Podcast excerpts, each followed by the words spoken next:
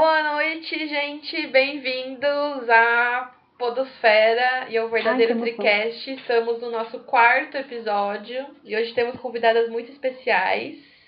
É, Sim!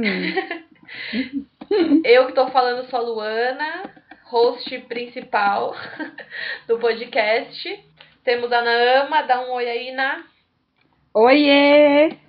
Vou apresentar também a Jéssica, que é advogada, empresária, mãe, dona de casa e zumbi. Dá um oi. Oi, gente. O, o zumbi ela vai explicar ao longo do podcast, né?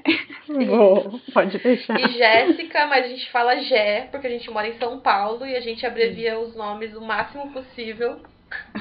Se der pra resumir em uma letra, a gente fala uma letra.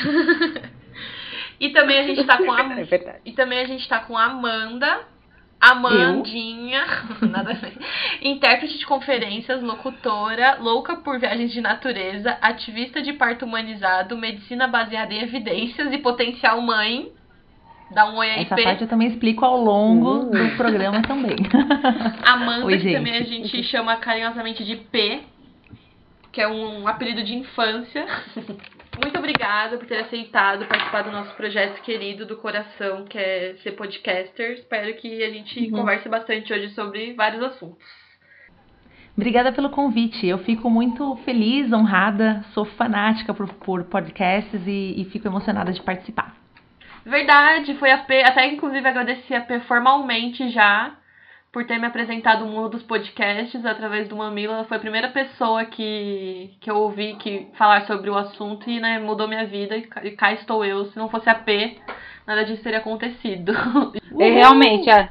Realmente. Também falo, faço minhas palavras da Luana. Também estou muito feliz de participar. É, quero ser Jéssica do elenco fixo. já lança a hashtag, né? Isso. Meninas, então, como vocês sabem, a gente.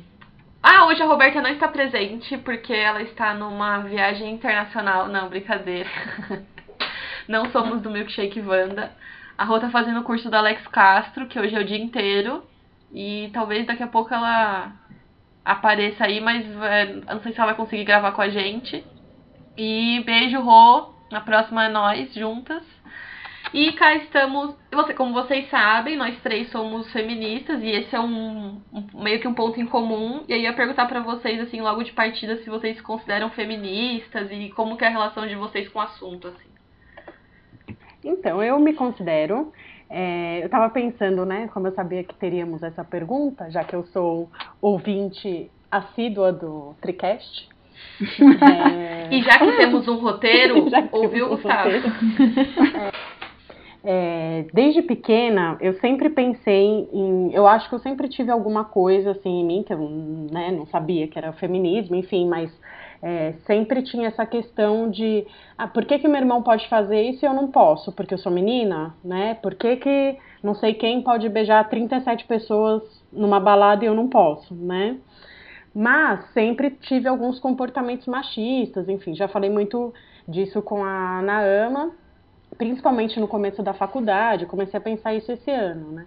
É, músicas muito machistas, enfim. E eu cantava e nem me ligava nas coisas, né?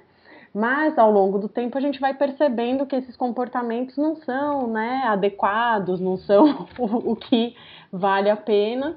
E aí você vai vendo que, na verdade, você sempre acabou fazendo coisas, julgando meninas, enfim, e tá errado, né? E vai desconstruindo, desconstruindo até o ponto que hoje eu acredito que, não que eu seja a desconstruidona, né? Mas acredito que eu esteja já bastante avançada nisso. E acho que depois que eu virei mãe, principalmente, sabe? Porque é, mulheres unidas jamais serão vencidas. Clichê, mas Ah, é boa. isso, né? Bom, é, eu ia dar exatamente o mesmo exemplo, é incrível, né? Eu tenho uma irmã e um irmão, e desde pequena eu lembro de ter diferenças, né? Eu e minha irmã tínhamos, por exemplo, a obrigação de ajudar minha mãe com arrumar louça, ah, desculpe, para lavar louça, arrumar a cama, e meu irmão não. E pra mim aquilo era um absurdo. Como assim? Por que, que nós precisamos fazer e ele não? E eu não aceitava a resposta de porque vocês são mulheres, porque pra mim isso não dizia nada e continua não dizendo até hoje. E, e, eu acho que o negócio começou a evoluir a partir daí. Foi o primeiro momento em que eu me percebi indignada com a diferença entre gêneros. E eu acho que um dos marcos, não sei se a Ná lembra, é, a gente estava viajando, nós morávamos em, em, na Inglaterra e íamos para a escola de trem e nós encontramos uma mulher. Ai, Nossa, chiquérrimo, né? É, íamos para a escola de trem e nós encontramos uma moça com uma bebê, menininha, linda, linda, linda. E a gente foi a viagem de trem toda brincando com a, com a menina, com a bebê, e a mulher falou pra gente assim. E aí foi o lance que ficou na minha mente para sempre. Que ela queria muito que a filha dela fosse feminina, o, que ela quisesse, mas que ela fosse uma pessoa forte, que ela fosse assertiva. E aí aquilo fez todo sentido para mim e eu falei, é isso. Né? Não precisa ser. Que bonito. Você lembra disso, Ná? Não, não lembro. E, e só, nossa, eu só encontrei o feminismo anos depois. Não, mas eu história, não acho né? que o feminismo foi assim é, arrebatador nesse momento, mas eu acho que as coisas começaram a vir, sabe? São gotinhas. Vem um, um pedacinho aqui, outro ali, você vai juntando, vai reunindo e, e construindo, né?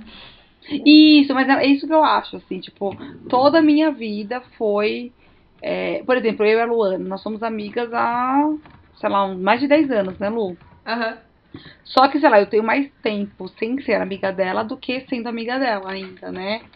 Mas é, a gente não era, a gente não era feminista, assim, a gente não falava sobre feminismo, só, só que nossos estudos já eram, tipo, ai, corpo livre, sabe? Vamos fazer o que a gente quer, né, Lu? A gente era bem assim. É. Mas as coisas vão levando a algum caminho, né? É muito louco É. isso. Tipo, Mas vai- assim, se, se é pra dizer Bom, uma coisa caminhando. do defende, opa, se é pra dizer alguma coisa determinante do feminismo, eu acho que foi o lance de, de parto, dessas coisas que eu comecei a estudar. E aí foi, Uhum.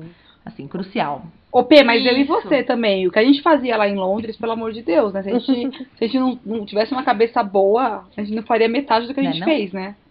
De, né? Enfim. Eu não sei se a gente tá indo pro caminho que a gente pode avançar na conversa ou não, eu tô um pouco confusa. Não, não, vamos, vamos pro Volta caminho aí. certo. Então- vai, vamos pro- Então tá bom. Voltando pro assunto principal, a gente pensou muito em chamar a Gé e a P, porque é, a Thaís Farage, que é uma pessoa que eu admiro, que se diz feminista e tudo, ela falou como a maternidade influenciou ela nesse processo de perceber o feminismo como uma coisa mais importante Uhum. mesmo. E apesar da P não ser mãe, ela acabou de falar, né, que o, o estudo que ela fez sobre parto humanizado e toda essa questão de maternidade influenciou. Então a gente queria falar um pouco dessa ótica aí de uma mãe, de uma não mãe, como que como que foi esse processo. Principalmente, acho que a Jé pode começar falando como que foi virar mãe pra ela e assim, compartilhar um pouco dessa experiência que acho que vai ser de vai contribuir com todo mundo. Tá, então vamos lá. É, eu sempre achei que eu fosse ser mãe, né? E que eu e que seria assim meio que a minha vocação de vida. Eu sempre pensei isso. Mas eu tive, enfim, alguns problemas de Desculpa, saúde. Jé. Oi, Perguntinha. Qual o seu signo? Sagitário. Sagitário. Tá. Muito importante. E, e aí eu sempre achei que seria, enfim, mas tive um problema de saúde, tive que adiar um pouco, né? Vocês sabem a história. E aí, de repente, superamos tudo Se isso. você quiser falar também, acho que é importante, viu? É, eu tive um, um rompimento no fígado, provavelmente em decorrência de anticoncepcional, né? É, porque, enfim, mulheres são obrigadas, estou fazendo aspas aéreas, a tomarem anticoncepcional, né? Sempre cabe à mulher, a mulher tem que se preocupar, é sempre o problema dela, né? E, E ainda que isso cause diminuição do libido, trombose. mil problemas físicos, né? E no meu caso, muito provavelmente foi por conta disso, então eu tive um rompimento, enfim, foi bem sério, fiquei internada, tive que fazer uma cirurgia. E por esse eu já estava casada há um tempo, a gente já queria engravidar, mas por esse motivo do fígado eu tive que esperar. E mas fiquei sem tomar anticoncepcional depois que isso aconteceu e foi a melhor coisa que eu fiz na minha vida. Nunca mais tomarei. É, enfim, passamos isso, fui liberada para engravidar e a gente engravidou logo na primeira semana que a gente tentou. E A Uau. gente engravidou. é, a gente casal, né? Mas é, figurativo, né? Mas engravidei logo na Aham. primeira semana. E, e aí, enfim, descobri também no exame de rotina, descobri muito cedinho, então eu consegui curtir a gravidez toda, né? Bem do comecinho. E nesse momento, na verdade, um pouco antes de engravidar, a gente teve uma conversa no Rio de Janeiro, né? Eu e a P. E, e a Ná também tava. Acho que você também tava, né, Lu? Foi, foi no, na Tava, despedida não- de solteiro É. Nama. Foi na despedida de solteiro. Eu fico Mas aquela não silêncio. chegou um pouco É, depois, Não sei né? se ela tava no dia da conversa. Ah, tá. Não precisa lembrar que eu cheguei depois, que eu perdi um voo. Foi traumático pra mim. E, e aí a gente conversou muito sobre aquilo, né? Já era um assunto que me interessava, enfim, comecei a estudar e engravidei e fui seguindo totalmente por essa linha, né? Do humanizado. E fui vendo que, principalmente, quem segue. quem- qualquer mulher já precisa de muita força, né? Em tudo. Ô, Pe- ô, Gé, só um parênteses. Você não sabe, você não conhecia a parte humanizada até aquela conversa Não, eu Rio? conhecia, mas assim, eu tinha uma ideia um pouco diferente, né? Achava Ah. que era uma coisa mais. Porque antes eu imaginava que eu ia ter cesárea. Nunca tinha passado pela minha cabeça que eu teria um parto normal. Não tive, né? Parto normal, mas nunca passaria pela minha cabeça que eu poderia ter um parto normal, que eu tinha muito medo da dor. Poderia querer a ter até. É. Aí a gente foi conversando, mas eu sempre pensei assim, no humanizado, sabia do termo, mas não conhecia assim conforme a P foi contando pra gente. Acho que foi uma das melhores conversas que eu tive na minha vida. Ai, que fofa. E, Nossa. e aí, enfim. Não, detalhe que eu falo com a Jéssica todos os dias. Às, vezes, não- às vezes fica uma hora e pouco no telefone, né? Mas valeu, Fê. E, e aí fui, inclusive o, o meu médico, né, que o Paulo Noronha foi porque a P indicou. é, Culpa de novo. Na ama, gente, não, mentira. a, na ama- a, a P Eu- passou. Eu indiquei que a, a P me indicou e eu indiquei a Sim, Jéssica. veio pela P, né? Não. e, enfim, e aí eu fui vendo que nesse processo, né, tipo, seguindo a, a toada do feminismo, é, nesse processo, principalmente quando você decide ter uma gestação e seguir pela linha humanizada, aí que você precisa ser muito mais forte, porque você precisa lutar realmente contra o sistema e contra todo mundo, porque é a, a massa que você não pode ter dor, que você tem que ir para uma cesárea agendada, maquiada, é, enfim, cada um, na verdade, eu não posso falar isso de um jeito assim, mas assim, cada um faz o que achar melhor. Se você acha melhor ter uma cesárea agendada, ok. Desde que você conheça as coisas e não seja obrigada a ter uma cesárea agendada, né? E, e aí eu comecei a cair nesse mundo, que é uma bolha, né? Não tem jeito. E fui des- des- descobrindo e vivendo e sentindo e vivendo tanto a gestação nessa linha e agora na maternidade eu sigo também essa linha. E é aí que eu vou vendo que a gente precisa ser realmente cada vez mais forte, né? É, não é fácil. Deixa eu fazer um parênteses. Uhum. Eu ouvi um podcast uma vez, não lembro qual, que era de um, um cara falando sobre ser pai e tudo. E ele falava assim que ele nunca achou que ele ia ser militante de alguma coisa. E ele era também super cesárea. Aí ele começou a estudar sobre o assunto. Aí ele corta para, ano seguinte, Sim. eu com piquetes na Paulista, parto humanizado já, É o pezinho, assim, porque vírgula? eu não conheço. É o Oi? pezinho vírgula? Ai, não sei, não lembro. É porque tem um podcaster também que, que é super ativista aí. É, eu não vi o podcast dele, ele tava participando em outro. deve ser. Acho que deve ser no Mamilos, Ah, alguma coisa assim. Mas é tipo, achei muito engraçado, assim, porque ele não se imaginava e de repente o assunto é tão urgente que a gente Sim. acaba se E é envolvendo. aquela coisa, assim, né? Uma e vez muda. que você entra, não dá pra desver, né? Você Exato. vê, não dá pra desver, você não, não consegue. É, é como in- iniciar as drogas. Você começa na primeira mais leve, você vai se aprofundando e não consegue sair disso. Entendi. É, é quando. A gente até conversou isso, né? Quando no finalzinho da gestação, aquele dia na Nama. É, quando você não sabe, a ignorância é uma bênção, né? Mas informação é uma arma é, poderosíssima, né, Pê? Opa! E depois que você entra nesse meio, não tem como. Claro, tem, né? Quem conhece e quer mesmo assim optar é uma escolha, enfim. Mas depois que você sabe de riscos, depois que você sabe é, os benefícios, enfim, é bem difícil você passar por cima de tudo isso, né? Mas, é, e é isso, enfim, é, é um, um caminho bem, bem sem volta e muito duro, né? Porque você é muito julgado. A partir do momento que você fica, vira grávida, você é patrimônio público, né? Sua barriga, todo mundo passa a mão, todo mundo fala o que quer e o que não quer. E mãe, então, pior ainda. Né? Então, Você ouviu muita coisa? propósito é difícil. Nossa, gente, é o dia inteiro. É o dia... Agora, então, é pior ainda. Mas assim, você tá andando no shopping, vem uma pessoa e passa a mão na sua barriga. Ou agora vem uma pessoa e enfia a mão no seu filho. Entendeu? Então, e... Ah, é? Ficam pegando no Joaquim? Direto, direto. Gente, a pessoa. Oh, mas hoje eu fiz uma coisa um pouco invasiva. O que, que você fez? Eu passei a mão no cabelo do. Passei a mão no cabelo da minha prima, assim, ela tem cabelo cacheado. e assim, todo mundo fala, né? Não passa a mão no cabelo sem pedir e tudo, né? É. Não sei se vocês já viram. Sim, sim. Sim, sim.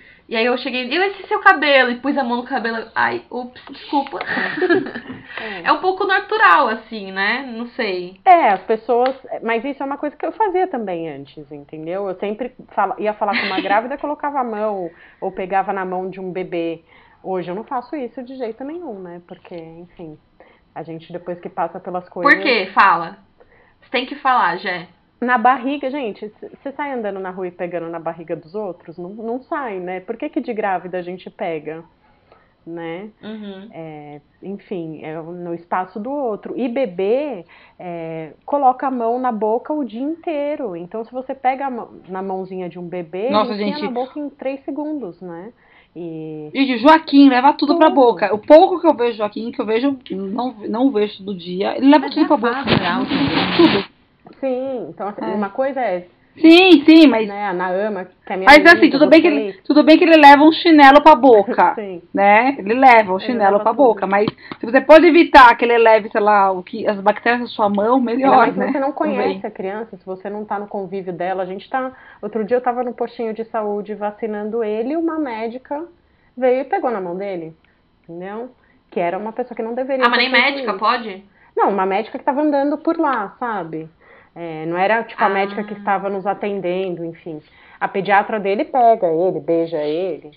É, mas uma pessoa que tá passando por você Ah, mas é pega. difícil, porque ele é muito lindo. Não, mas é difícil. É. Mas, por exemplo, vocês são minhas amigas, vocês me conhecem e tal. Não, a gente, eu tava falando que, que é, é muito natural, assim, sabe? Esse lance de pegar. Uma amiga minha falou que tava na Alemanha, viu um cachorro no trem e tipo, oi, que cuti passou a mão e tipo, tomou o maior come, assim, sabe? Tipo, É, que, que- isso? Como você passa a mão no cachorro do outro, sabe? É que aqui a gente que tem ainda esse que- costume, né? E uma das É. coisas que eu. Ai, gente, vocês vão me achar muito nojenta agora. Comecei falando da Inglaterra, agora. Enfim, eu, uma vez eu fui viajar para um país. Pode que- falar o país. Hum, Eu, eu fui pra Tailândia e aí lá tava escrito em todos os lugares assim os manuais que falam de etiquetas, né, relacionadas à cultura, que você nunca, nunca, nunca deve tocar na cabeça de uma pessoa, muito menos de uma criança. E é a primeira coisa que a gente faz quando quer fazer um carinho ou, né, ai que bonitinha, Nossa. tal, porque a cabeça é considerada uma parte sagrada do corpo, então você não deve tocar Ou dar um pescotapa se você for o Ciro, Ciro Pois Gomes, é, né? então, Lembro. da mesma forma que o pé é uma parte muito suja, então você não pode sentar do- com a perna dobrada apontada para alguém, porque é meio que você está amaldiçoando a pessoa. Então, gente, é um Hum, exercício muito complicado de, de fazer, porque passa uma criança pequenininha perto de você, a tendência, você vai com a mão na direção É. e, e se encolhe.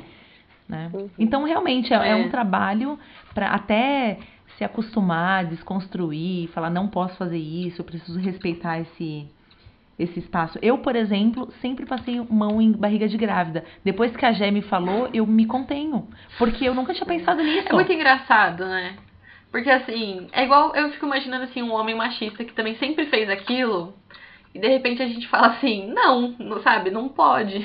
Mas eu entendo, eu entendo que é tipo assim, um. Mas sabe, eu sempre fiz isso. Precisa Sim. ter um processo de explicar ali. Uhum. Não, não tanto de convencer, mas assim, de você explicitar os, os motivos justamente, porque senão fica uma coisa assim, que é o costume mesmo, assim, né? É. É, muito louco mudar essa. mudar uma cultura, né? É, eu só, na verdade, eu só comecei com isso mesmo depois que eu virei a grávida e depois que o Kim nasceu, né? É, antes eu também colocava, mas hoje se eu vejo uma grávida, eu falo, posso colocar a mão na sua barriga? É, ou não coloco, né? Mas assim, se é uma pessoa muito próxima, eu, eu sempre pergunto, posso colocar? E criança, sim, que é mais difícil, mas eu vou em bastante, é, bastante atividades com o Joaquim, enfim, tem muita criança, eu, eu evito ficar pegando os que eu não conheço. Eu pego só os de amiga tal. Porque é isso, a gente não sabe se gosta, se a mãe gosta, não gosta, né? O que, que ela vai pensar, enfim. E é uma pessoa, né? A gente é que criança, bebê, a gente esquece que é uma pessoa, né? É, vai em restaurante, a gente chega em restaurante e a pessoa fala, ah, são só vocês dois?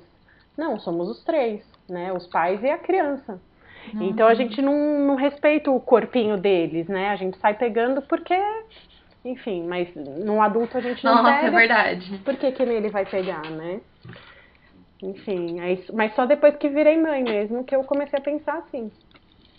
Hoje é, e assim, o que eu percebo quando a mulher vira mãe é muito Handmaid's Tale, né? Que é o conto da Aya. Vocês viram? Todo mundo Ai, viu? eu ainda não vi, tô morrendo Não, de vergonha, mas não vi ainda. Eu só li o livro. Ai, gente, é muito bom. Ah, o livro deve ser melhor, né? Mas assim, o que eu per... qual que é a história do conto da Aya? É um futuro é, distópico que é nos Estados Unidos e a autora se baseou num no contexto do da Arábia Saudita, não, do Afeganistão. Porque assim, eu acho legal falar, porque assim, o Afeganistão, antes daquele movimento de pessoas radicais islâmicos que chama Talibã. Antes do Talibã, a... o Afeganistão era um país, tipo, super ok para as mulheres, assim. Elas tinham direitos, elas tinham acesso a várias coisas, tanto que a Malala fala muito disso, sou muito fã da Malala. Hum. É, que ela tinha ela tinha heroínas, ela lia livros sobre mulheres fortes e poderosas e com Meu, você falou ela tinha heroína, você sabe o que eu pensei, né? Meu Deus, droga. legalizada a heroína. Não, ela conta que ela tinha uma tinham figuras femininas fortes e e era, era assim, não, não sei se era um mundo ideal de paridade de gênero, mas não era Como é, né? isso que acontece hoje. Com o, a tomada do poder pelo Talibã, o que ca- acaba criando um, um estado totalmente religioso, é, aí, a partir daí que começaram a ter é, apedrejamento de mulher que traiu o marido, proibição de tirar carta de motorista e tudo mais, né? Então, ela passou, a autora passou esse contexto para os Estados Unidos, um catolicismo, um- eu não sei se era catolicismo, né, no livro, mas uma No religião exacerbada que controlava o corpo, os corpos das mulheres, porque no futuro não tinha muitos, as mulheres não tinham mais fertilidade. Então, as poucas mulheres que eram férteis eram totalmente controladas por, por esse estado religioso. E aí, assim, mas ela leva para um extremo, mas é muito bom pra gente visualizar, assim, o que pode acontecer. E o que eu percebo quando uma mulher engravida é que ela meio que perde a autonomia, assim, né? Uhum. O Estado quer regular, a família quer regular, todo mundo quer dar um palpite. Gente, na verdade, a- até esse lance aí da descriminalização do aborto. no- a galera acha que, que, que a mulher grávida ela é um recipiente de bebê, né? Não é a mulher antes. Uhum. É, o feto é mais importante do que a mulher que já ia um ser formado e existente e funcional. Assim, eu não tô. Gente, vamos lá. eu não tô dizendo que o bebê não é importante nem nada disso. Mas enquanto ele ainda é um feto, as pessoas dão mais valor pra ele do que pra mulher que carrega ele. Como se ela fosse a embalagem só de um bebê. Falam, falam de valor à vida e tudo mais, mas eles não pensam na vida dela, inclusive. Né? Que tem que estar bem pra, pra ter esse bebê. É, Co- como a- tanto que tem umas feministas que falam que é que elas são do movimento pró-vida das mulheres. Exato. Como a Jé falou, maternidade não é um negócio fácil. Imagine uma maternidade não desejada, uma maternidade é, resultado de um abuso. Eu, eu não consigo nem imaginar, eu fico arrepiada de, de agonia, só de imaginar. Não, é horrível pensar Jé, isso. como, como que você sentiu isso? Essa Oi? mu- é, como, como que você sentiu essa mudança, do, assim, a partir do momento que você virou mãe, assim? Que o mundo mudou com você? Não, é realmente, esse negócio que a Pê acabou de falar que é uma embalagem, eu realmente passei a me sentir uma embalagem de um outro ser humano. E, e é- você muda totalmente, gente. Não tem como. é, os seus, você passa a ter medos que você não tinha, é, você passa a se preocupar com coisas que você não se preocupava ou potencializa essas preocupações, né? E tudo muda, gente, não tem jeito. A Ana acompanha bastante a minha vida. É, eu continuo trabalhando, eu continuo fazendo as coisas, mas é, a minha prioridade é ele, né? É, na gestação, você muda assim, o, você, né, a grande maioria das pessoas, é, você passa a se cuidar melhor, porque você não está cuidando só de você, né? Você passa a comer melhor, porque você tem que passar nutrientes para ele. É, o seu corpo realmente vira é, uma casca para uhum. abrigar e trazer um outro ser humano. Só que as pessoas acham que a partir do momento que você engravidou, você enfim, é só aquilo, né? E todo mundo se sente no direito de falar o que quer, né? E o que não quer. Só que se você responde, se você fica chateada, se você recusa, você é a louca, ou a cheia de hormônios, ou enfim. E... Você ficou muito chateada? Nossa, muito. Mas muito. o que que as pessoas falavam? Tem de tudo. Não sei, se não tiver problema repetir. Não, assim. tem de tudo. Assim. É que também tem coisas que é, mexem com a gente, realmente tem muito hormônio, enfim. E tem coisas que mexem com a gente de uma forma que às vezes pode ser boba para outras, né? Mas que pegam bem ali. O meu caso, por exemplo, a barriga foi uma questão para mim. É, eu sou gordinha. Gente, né? eu fiquei, um parênteses, eu fiquei chocada com essa história da Jéssica, porque eu não sabia que tinha essas encanações Tem. também. Vai, amiga. Eu, né, eu sou, tô um pouquinho acima do peso, sempre estive. Sempre estive não, nos últimos anos, pós-casamento. E só que a minha barriga não cresceu muito. Eu engordei só 4 quilos na gestação. E Nossa. então eu tava com 4 quilos, Jéssica. É, 4. 4. É o que eu engordei esse mês. então eu tava assim, eu tava super encanada, né? É, eu tenho um, um, período que o bebê fica em cima do estômago, então eu não conseguia comer muito. E, e eu ficava super encanada, porque eu queria desfilar o meu troféuzão, a minha barrigona, né? Só que as pessoas olhavam uhum. para mim e falavam assim: ah, eu tava com quase nove meses, quase parindo, e as pessoas falavam: ah, você tá de quatro meses? Você tá de cinco meses? E aí eu ficava super noiada. Mas assim, tipo, desde coisa assim, ah, na mater... o que você tem que fazer. Então você tá num restaurante, você vai comer japonês, todo mundo fica te olhando que você é a louca que tá comendo japonês. É, você toma um. Mentira, mano. Meu. Eu não acredito nisso. Mas é. A galera cuida muito da vida alheia, gente. Não é possível, sabe? Tipo. Mas, mas Lu, Lu, peraí, vamos lá. Deixa, deixa eu sair só um pouquinho. Eu sei que o tema é maternidade, mas na, na sua esfera, eu não sei como que funciona a sua família. A galera não, não se mete assim desse jeito? Porque eu escuto cada absurdo se mete, mas... também. Mas não é muito um problema, eu acho. É. Na minha família. Ou pelo menos não um problema exposto, assim. Talvez a pessoa guarde muita mágoa, mas a gente não é muito aberto. Porque eu acho que, que eu, ou eu tenho cara de tonta, assim, que eu acho que, ninguém, que as pessoas acham que eu não vou responder, que não vou ficar chateada, mas eu já ouvi, assim, por exemplo, tem um, um, tio do meu marido que ele chegou para ele, assim, um tio, gente, sem brincadeira. A gente vê o cara duas vezes por ano no aniversário ou no Natal, sabe? E não tem intimidade nenhuma para isso. Ele é um tio, respeito e tudo mais. Ele chegou e fez assim: "É, é, você não tá fazendo serviço direito lá não, hein? Não sei o quê. Tá precisando de ajuda? Tantos anos de casado e não engravida?"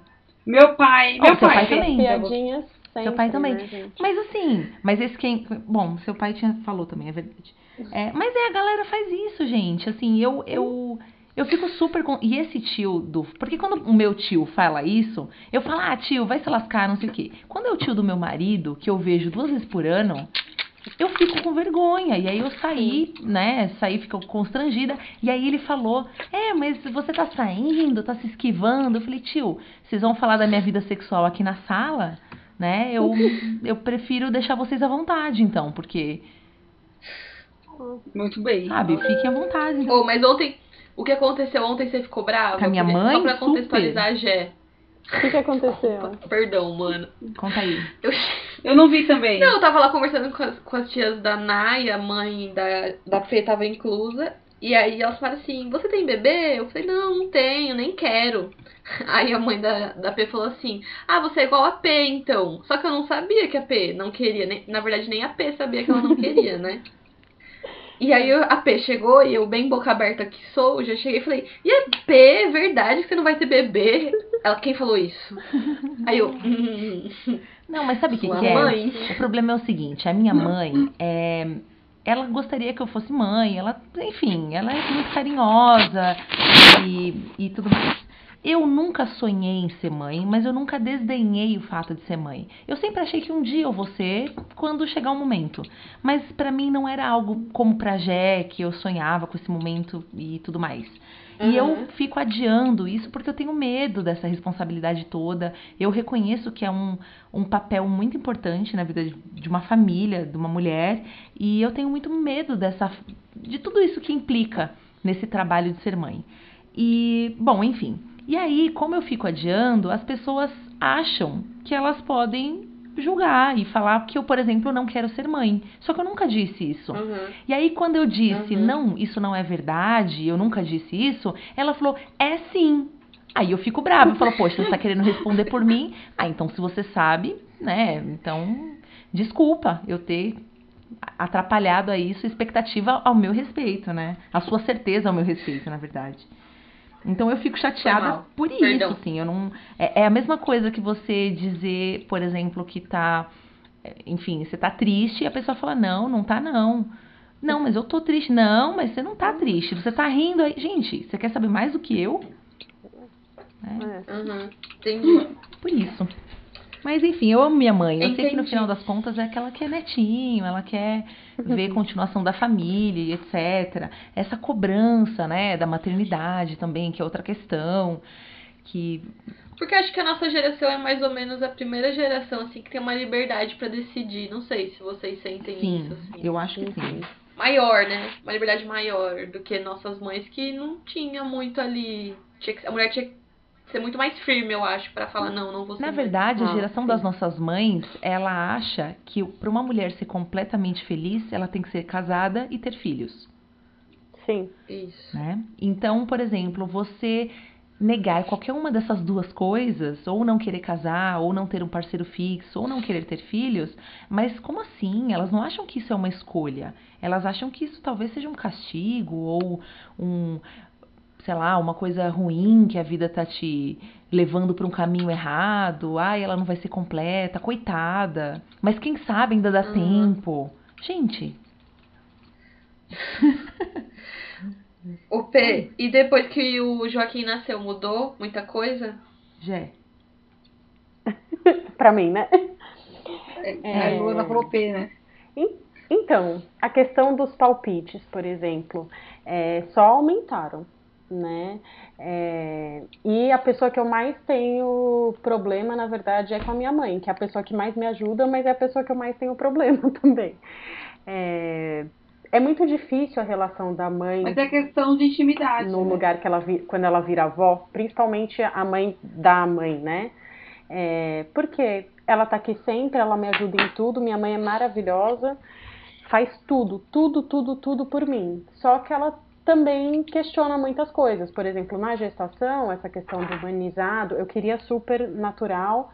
É, depois, acho que um outro dia a gente vai falar sobre, né? É, eu queria super um natural, tal. Ela tinha muito medo, né? Porque ela não, a- acho que a, a geração das nossas mães foi a primeira que começou a fazer cesárea assim, né? Do jeito que tá hoje. Aham. Então ela tinha muito medo, ela tinha muito medo de, de, de me colocar em risco, né? De, de colocar o bebê em risco. É, as questões de visita da maternidade, que eu não queria muito, no fim eu acabei meio que. Nossa, e isso, Jé, só, Uhum. desculpa te cortar, mas assim, vis- visita, ma- P, imagina a nossa família, a gente falando que não quer receber visita na maternidade. Se eu falar isso, se eu falar assim, vou afogar meu bebê assim que nascer, não vai causar tanto problema quanto eu falar, não quero visita na maternidade.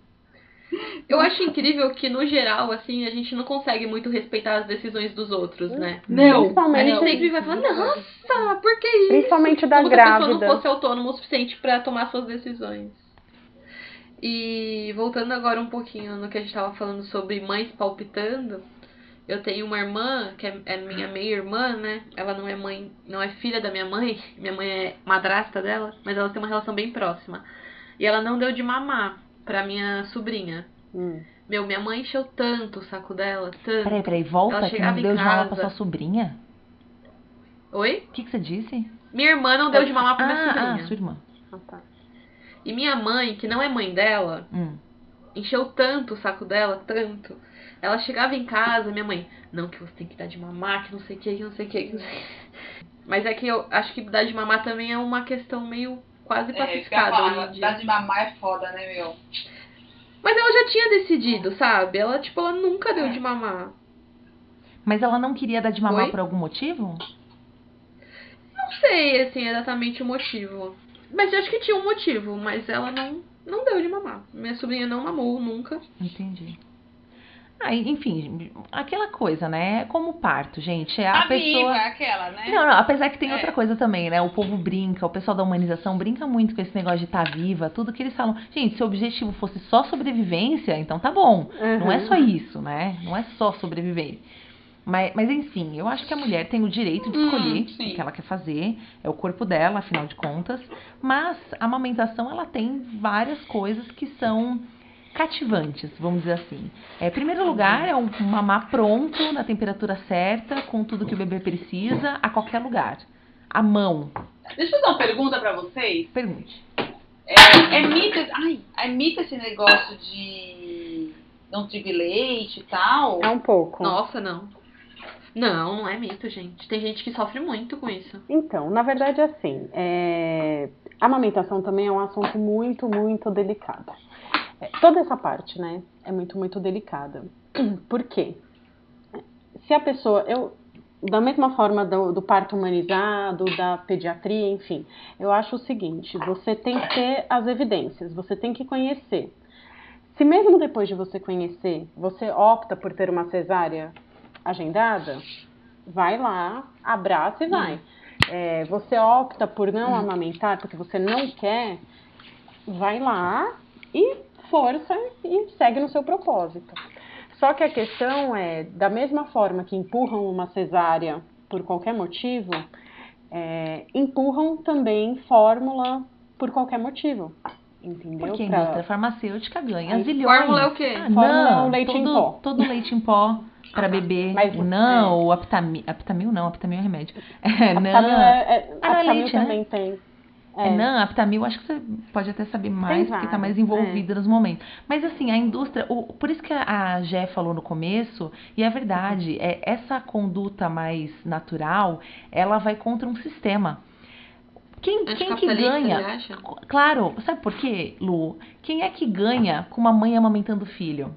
Nada. De graça. Ninguém. Quem é que Né? ganha com uma mulher tendo um filho de parto natural onde ela não gastou nada? Assim, Uhum. do, do hospital. A- a- eu tenho uma amiga, uma Uhum. grande amiga, que ela queria um parto domiciliar. No final das contas, ela decidiu ir para o hospital.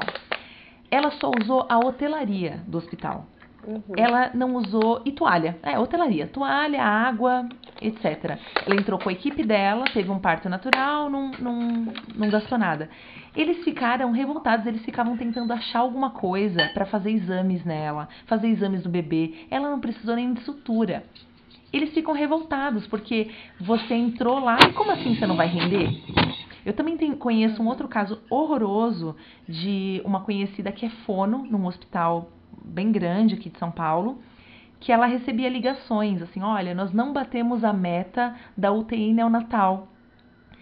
E aí? Aí eles começavam a ligar para os médicos, doutor, não tem nenhum parto aí para fazer? E aí os médicos começavam a acelerar as mães para agendar, Ai, mentira, para agendar os partos. E aí, coincidentemente, esses bebês iam para UTI neonatal. Eram prematuros.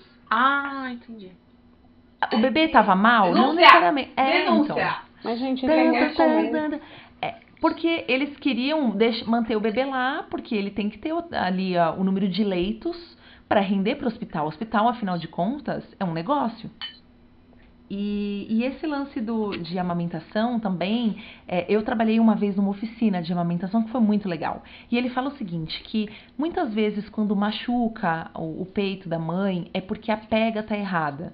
E aí existem Uhum. consultoras de amamentação que te ajudam a posição- posicionar melhor o bebê, a ajudar e, e Que perceber bonito. se ele tá de fato mamando ou se ele tá só com o peito, o bico na boca, mas não necessariamente sugando. Às vezes ele tá até fazendo um movimento de sucção, mas não está sugando. Então, é, tudo Legal. isso são coisas que você. Muitas vezes a mulher acha que não tem leite, mas Sim. ela tem. É que não tá é, estimulando. Mesmo porque peito não é depósito de leite, ele é fábrica.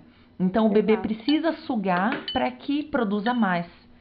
Mais É, leite. eu vou, porque, por exemplo, ainda mais é, essa semana, né, que a gente está gravando é a Semana Mundial de Amamentação, né? E agosto Isso. é o agosto dourado, né? Para incentivar a amamentação, porque isso tudo que a P falou, né? É, a indústria não tem interesse na mãe amamentando de graça. Né? É, e tudo, na verdade, é, que existe de bico artificial, por exemplo, atrapalha a amamentação. Chupe... Eu não dou chupeta para o Joaquim, não é porque depois é difícil tirar. Eu não dou chupeta porque o risco dele desmamar precocemente é muito alto. É, eu não dou água para ele em mamadeira, eu não dou nada com bico para ele. É, se tem que dar leite para ele, alguém tem que dar meu leite para ele, dar no copinho de pinga. É, tudo que eu faço é pensando em não ter um desmame precoce. Só que as pessoas não.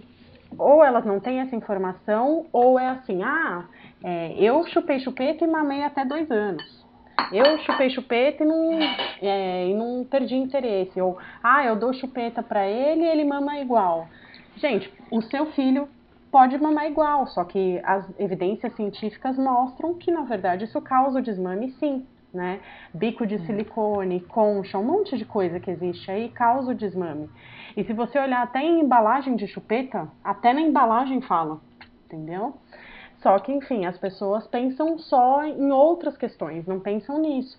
Então, o pediatra chega e fala: ah, seu leite é fraco, ou ah, não tá ganhando peso Ai, suficiente, ou é, complementa com a fórmula quando não precisa, mas por conta da indústria, gente, é a indústria, entendeu? Porque realmente com o leite de graça, ninguém ganha nada.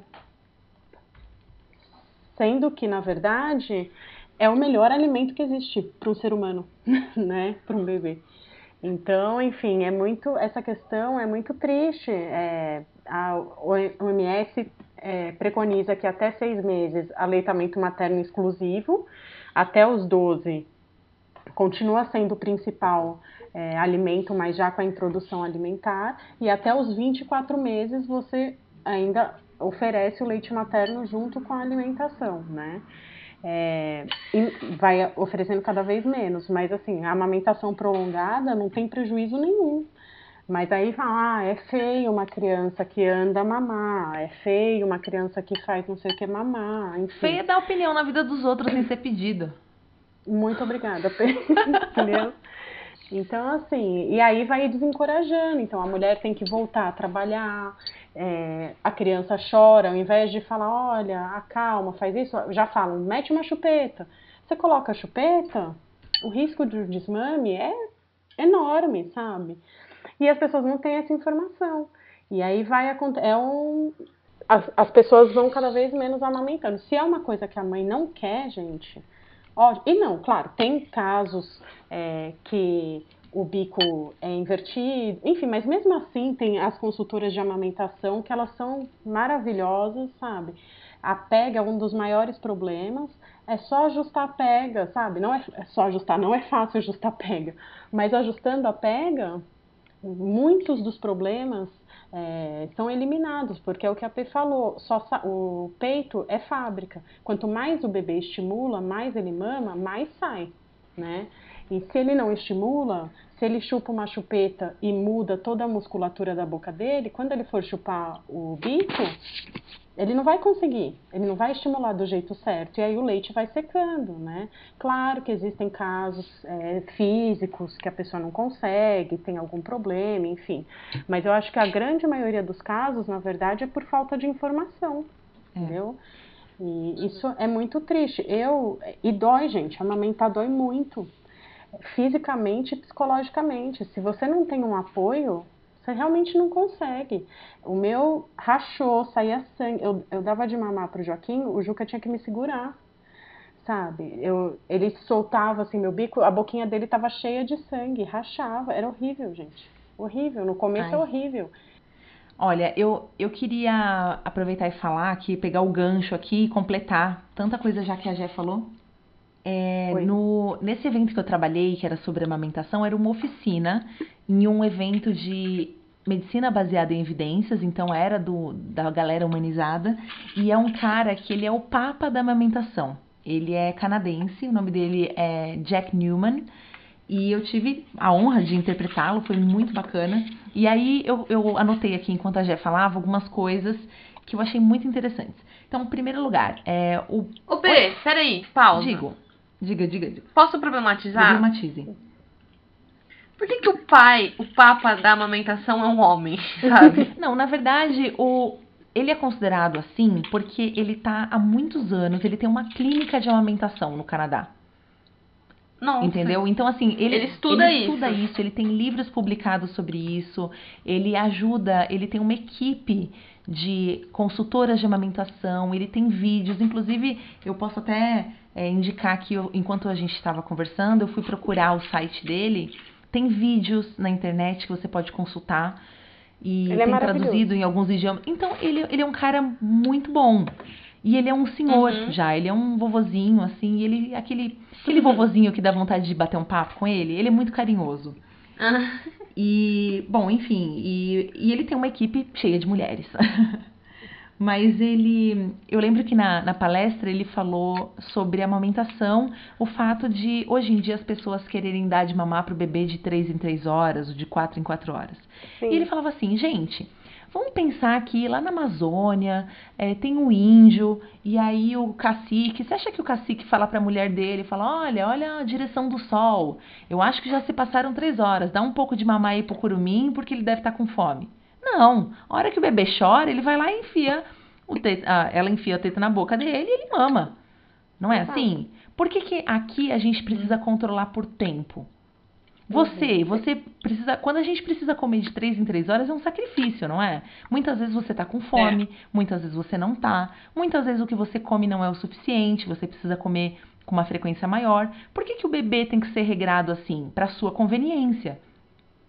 Né? O- e, Exato. e aí as pessoas falam, ai, mas o bebê, ele acorda muito quando ele mama no peito. O bom da fórmula é que o bebê dorme muito mais. Verdade? Mentira. Por quê? Não é verdade. Sabe por quê? Não, tem, mi- tem verdade e tem mentira nisso É, aí, é, também bom. já, já falo. A, a, a fórmula ela tem um peso muito maior, ela, gente, ela não dá aquela ouvindo nada. sensação. Ah, tá. Então, a fórmula ela dá uma sensação de empachamento. É Sim. como se a gente comesse uma feijoada. Dá aquela vontade de deitar e dormir. Por isso que o bebê geralmente dorme longas sim. horas se ele toma uma mamadeira de fórmula. E, mas isso não necessariamente é positivo. Tá? Ele E dá. Só um parênteses, assim, Claro. né? Mas, por exemplo, eu não sei se vocês têm um, um Instagram de um pediatra que chama O Meu Pediatra. Ele é maravilhoso também. E ele, inclusive, estava no Canadá mês passado com esse cara, que eu esqueci o nome agora. E é, tem um estudo que fala que mães que dão mamadeira, que dão fórmula, dormem 45 minutos a menos por tem que noite do que mães que dão peito. Exato. Mas só um parênteses. Tem que preparar, esquentar. Gente, é um porre. O, a teta tá lá, tá pronta, a temperatura certa, a medida certa, não precisa fazer nada. Falar mais alguma coisa sobre a amamentação? É, eu queria falar só algumas coisinhas assim, porque senão também a gente. Você recomenda, Oh, apesar de tudo? eu recomendo. Primeiro que, gente, é... dá uma emagrecida. Isso é bom. É... é muito o vínculo. Não que quem dê mamadeira não tem o vínculo, gente. Mas assim, o vínculo que tem. Você vê o, seu- o, o Joaquim, ele nasceu pig, pequeno para a idade gestacional. Porque eu fui longe na gestação, mas ele nasceu com baixo peso. De repente o menino ficou gigante. Então, assim, eu vejo que é o meu leite que tá fazendo ele crescer, é, o vínculo que a gente tem, a hora que ele me olha quando a gente tá ali, quando ele cai, bate a cabeça, a primeira coisa que ele faz é procurar o TT. Não é porque ele tá com fome, é porque é acalento, né? Se ele tá com frio, é o TT. Se ele quer brincar, é o TT, ele brinca com o TT. Isso é um probleminha, Você mas. gosta de ser mãe, então? Gente, eu amo. É a melhor coisa. Mas assim, só para finalizar da amamentação, né? É, do- da mesma forma como humanizar, enfim, acho que até vou me repetir um pouquinho, tudo é questão de informação, de você ir atrás, é, se fortalecer, principalmente o companheiro, a companheira tem que estar junto, sabe? claro, quando é mãe solo é mais difícil, mas quando você tem um apoio faz toda a diferença e tentar assim se livrar de algumas alguns ai não sei a palavra que eu poderia usar mas por exemplo a erotização que tem em volta do seio é, isso é uma coisa que também atrapalha muito. É, hoje a gente saiu, eu estava no Starbucks, levantei lá e dei TT, né? Dou em qualquer lugar, no bloco de carnaval, na praia, onde ele tiver com fome eu dou. Mas às vezes você vê os caras olhando, sabe? É, e aí, Mulheres também. saiu. Mulheres ficam semana... incomodadas, né? Bota um Mulheres incomodadas. O homem olhando, tipo, erotizando. Mulher incomodada pedindo para você cobrir né? Ela que cubra a cara dela, né? É, enfim, aí. Mas já pediram para você cobrir? Não, não pediram, mas tá. dá para ver olhares, né? E, uhum. Mas, por exemplo, essa semana saiu uma reportagem na Crescer falando de homens que sentem tesão em serem amamentados. Ah, né? que doentinho. Ai, meu. Então, aí isso aí só atrapalha, sabe? Em plena semana da amamentação, só atrapalha. Na verdade, agora eu fiquei em dúvida se foi na Crescer mesmo. É, mas, tipo, como que você coloca isso vai erotizar ainda mais um negócio que é só alimentação, é só amor, sabe? Tá. Enfim, é, a questão e é aí a informação. Posso... Não, desculpa, pode falar. É isso, é, é buscar informação em grupos. Eu participo de alguns grupos que as meninas são é, ativistas mesmo, maravilhosas o mais que, que eu mais gosto é o Matrice e é tudo no Facebook. Tem um outro que chama GVA, Grupo Virtual de Amamentação. É, algumas mães podem falar, algumas pessoas falam, ah, são muito radicais, mas na verdade não é que elas são radicais, elas querem defender a amamentação, né? Amamentação prolongada, sem uso de bicos, enfim. E informação é tudo. Se a pessoa não tem uma rede de apoio, não tem um companheiro, entra nesses grupos, as pessoas te ajudam muito sabe? Acho que isso é uma é uma dica de ouro, assim, para tudo. Tudo tem um grupo no Facebook. Né? Então, quer o parto humanizado? Sim. Entra no grupo. Quer amamentação? Entra no grupo. Tá com dúvida? Quer fralda de pano ecológica? Entra no grupo. Tudo tem um grupo. E todo mundo vai te acolher. Então, deixa eu falar uma coisa que eu pensei, então. É, a P falou sobre na Amazônia um índio criando um filho, né? E é muito louco porque os índios criam os filhos de uma maneira muito diferente, né, do que a gente tá acostumado assim. É. Até por ter uma relação com a natureza mais forte, um vínculo e tudo. E aí tem um, não sei se já contei pra Ná, mas tem uma amiga minha que trabalha aqui na prefeitura de Guarulhos, que é onde eu moro. E teve um evento com índios num, num parque aqui grande. E as crianças saíram e foram andando pela cidade de Guarulhos, porque eles têm uma questão de muito de coletivização, assim, dos cuidados, né? Uhum. Meio que todos são filhos de todos, assim, então todos cuidam das crianças. E eles saíram do parque, foram andando, andando, andando, andando, até que um amigo da, da Índia Mara, que essa minha amiga ligou pra ela e falou: Ó, oh, tem dois índios aqui, pequenininhos, eu sei que teve um evento no bosque, sozinhos. E foram né? E aí ele ligou e levaram os meninos de volta pro parque, assim, a Indy desesperada, porque era o evento que ela tava organizando, né? Mas aí chegou e os pais, beleza, legal. porque assim, o conceito deles era alguém vai cuidar deles. É. E foi o que aconteceu, é, entendeu? Mas você sabe que fofa. tem uma frase que é bem famosa, que ela foi repetida até num documentário bem legal que tem no, no Netflix, que diz o seguinte, que para criar um filho é necessário uma tribo inteira. E Sim. apesar uhum. da gente não viver em tribo, esse fato da Jet contar com a ajuda da mãe dela e, e, etc., talvez da sogra, talvez de uma irmã, de uma prima, alguém ali, de uma rede de apoio, é uma tribo. Né? Isso. E aí, aí eu é queria puxar o gancho pro próximo assunto, assim, que a gente. Mas só queria fazer um parênteses, Lu, antes, que é. Faça. Que é muito louco. Que é engraçado, é isso. O seja uma tribo inteira, até porque depois dessa criança, ela vai ser parte da tribo, uhum. né? Ela vai ser parte da sociedade. Então, por exemplo, uma, é, eu lembro, uma vez estava no ponto de ônibus e vi o, o pai dando uma cerveja pro filhinho experimentar. Devia ter uns dois anos, né? Uhum. E eu fiquei olhando, e a mãe, tem gente olhando, né? E ele, e daí, o filho é meu, tal, né? E eu olhei porque eu falei, nossa, é muito criança, né? Pra, enfim, para pra já apresentar o álcool tal, e tudo mais. E ele, não, o filho é meu. Mas aí eu penso, né? Realmente, o filho é dele. Só que daqui uns anos, é, esse, fi esse filho já faz parte da sociedade que a gente vive, né? Se você, sei lá, começa a dar arma, é, lógico, tô extrapolando o exemplo, extrapolando uhum. demais, mas você entende? Daqui a um tempo, essa criança vai fazer parte da sociedade, né? E aí, como é que vai ser? Então, todo mundo teria que participar, né, disso. Uhum. E, bom, não. Não, e aí puxando o assunto pro outro, pro próximo, avançando no tema, a gente também pensou em falar um pouco de sobrecarga da mãe, né? Uhum. E aí, assim, eu vi o vídeo da Djamila essa semana, vou até antecipar um das minhas recomendações, porque eu tenho umas cinco, né?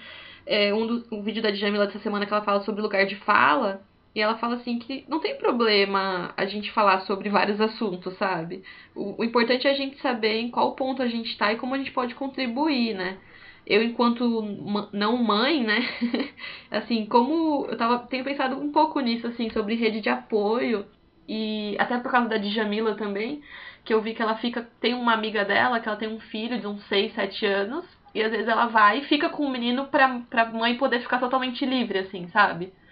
Tipo, a mãe vai surfar e tudo. Eu falei, mano, que louco, assim, né? Como... Aí eu ia perguntar pra Jé, assim, como que funciona essa rede de apoio, se você tem. O que, que você recomenda aí para os pais também, assim, de uma maneira geral, de tirar essa sobrecarga da mãe, que é. Nossa, deve ser exaustivo. E aí daí vem o zumbi, ou não? daí vem o zumbi também. É, a questão da sobrecarga, até aqueles quadrinhos que a gente trocou, depois acho legal até é, indicar, né? Uhum.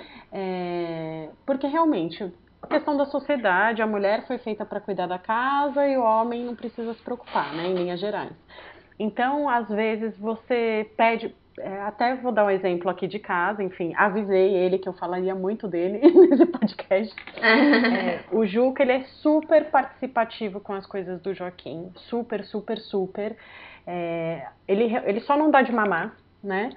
Mas, assim, meio que a grande maioria, ele faz, mas a grande maioria das coisas eu tenho que pedir, né? É, e a questão da sobrecarga é isso, né? Tudo você sempre tem que pedir. E eu sou mãe é, ao mesmo, do, a mesma quantidade de tempo que ele é pai, né? É, eu não, antes eu nunca tive contato com criança, nunca cuidei de uma criança. Ele inclusive tinha até mais contato do que eu, né?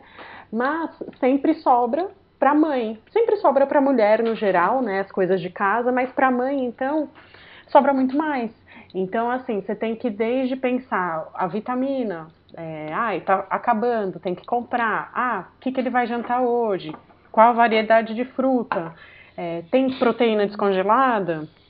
Como que tá a questão das fraldas? Oi.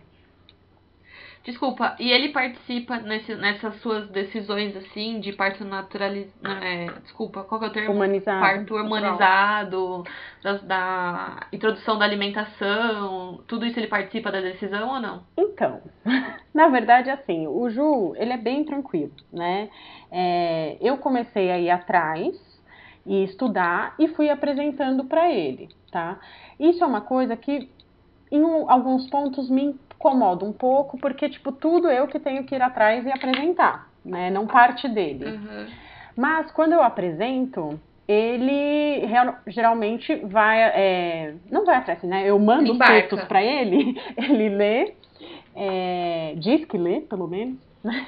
E, e, tenta assim é, fazer e respeitar se ele entende que é uma coisa benéfica tal. Então, quando eu decidi seguir por essa linha humanizada, eu queria muito parto domiciliar. Eu não pude por conta da questão do fígado, enfim. Mas ele era uma coisa que ele era contra, então a gente conversou, mas a gente seguiu a linha humanizada. Ele amava o Paulo também. É, a questão da pediatria. Às vezes a gente tem algumas divergências, mas a gente segue porque é o que a gente entende que está melhor para ele, né? Uhum. Alimentação BLW às vezes, BLW é a gente, o desmame guiado pelo bebê, né? É uma linha que acredita na autonomia do bebê, a gente dá pedaços, ele escolher o que ele vai comer, ele experimentar, enfim. E algumas vezes dá trabalho, né? Faz sujeira. Algumas vezes o Juca não, não quer tanto fazer, né? Mas, em linhas gerais, a gente vai seguindo mais ou menos a mesma coisa. Geralmente parte de mim, mostro para ele e ele vai é, acatando, né? É, uhum. E não deixa de ser também, né, meio que essa questão da sobrecarga. Re sempre tem que partir da mãe, da mulher, né? Geralmente, vai, não vou generalizar, geralmente parte da mãe, da mulher. Então, tudo assim, todas essas questões, a gente vai sair, a gente vai viajar, até a gente comentou isso, né? Eu comentei com vocês. É, eu tenho que pensar na necessaire, eu tenho que pensar na roupa do Joaquim, eu tenho que pensar nos remédios, eu tenho que pensar na comida. E ele é pai também, né? Se eu falo para ele, pega a roupa, ele vai pegar. Mas não vai pensar se vai fazer frio, se vai fazer calor. Uma vez ele saiu com o Joaquim ficou três horas fora. Voltou, um puta frio. O Joaquim voltou só de body. Eu falei, ué, você não levou roupa? Ele falou, ah, ele fez cocô e sujou a roupa. Eu falei, você não levou roupa? Ele falou, não, só tinha um body na, na mala. Eu falei, mas eu não pedi para você olhar a mala? Ele falou, ah, mas eu só peguei fralda. Entendeu? Então, assim, essas coisas que tudo fica pra mulher. Tudo fica pra mãe, uhum. né? E além de você já ter, por exemplo, no meu caso, né, que é o amamento, é um desgaste físico. Gente, chega a perder, não comentei isso, mas chega a perder 1.500 calorias por dia, tá? Amamentando. Uau. Então, assim, Nossa. é um desgaste físico, dá uma fome, dá uma sede, sabe? Eu acordo mil vezes durante a madrugada. Como eu faço livre demanda, toda hora eu estou à disposição. Eu fico aqui com ele, enfim. É, e além disso, eu tenho que ter todas as preocupações, né? É, e isso é complicado. Eu tenho uma rede de apoio, o, o Juca é maravilhoso. Mãe. Minha mãe, minha mãe e meu pai, gente, eles são, tirando essas divergências que a gente tem, se não fosse minha mãe, a gente estava ferrado, entendeu? Ela faz uhum. e acontece. Ela resolveu, principalmente no começo, ela vinha para cá todo dia. É, ela, eu não tenho faxineira, então ela me ajudava com tudo, com limpeza. Meu pai limpava minha casa, ele vem aqui, ele lava a louça, eles vão no mercado. Que fofo. É, eles fazem tudo, sabe? Se eu ligar, falar, ó, oh, preciso de ajuda, eles vêm. Isso uhum. não tem questão. É, a Naama é uma super rede minha, uma, uma super participante da minha aí, rede de apoio. Não, você aí. Porque assim. É, é apoio psicológico. Não é citada a uma hora e meia do podcast, finalmente. Porque não é só, que, só a questão assim da pessoa. A Naama, nossa, a, a pessoa que faz melhor para minha cabeça nesse momento é a Ana Ama, né? Oh. É... Gente, cinco anos de psicologia serve para alguma coisa. A gente conversa, às vezes... Alô, pai, tá servindo, pai, tá servindo. É, a maternidade é muito solitária, gente, é muito solitária. Então, às vezes, uhum. assim, tudo que você quer é conversar com alguém. É, você quer falar uhum. de uma subcelebridade, ou você quer saber o que a pessoa está fazendo para sair um pouco do, do meio bebê, né? É, que eu já fico 24 horas vivendo isso, né? Então, assim, às vezes você só precisa disso. Né? A galera fala, né, e... né? Sair com adulto, falar, falar, conversar coisas de adulto, né? Sem é falar é de cocô, é. fralda, xixi. É difícil. A gente acaba conversando bastante sobre o Joaquim. Mas é, só, sabe, é um escape. É, fora que é uma delícia conversar com a Ana Ama, né?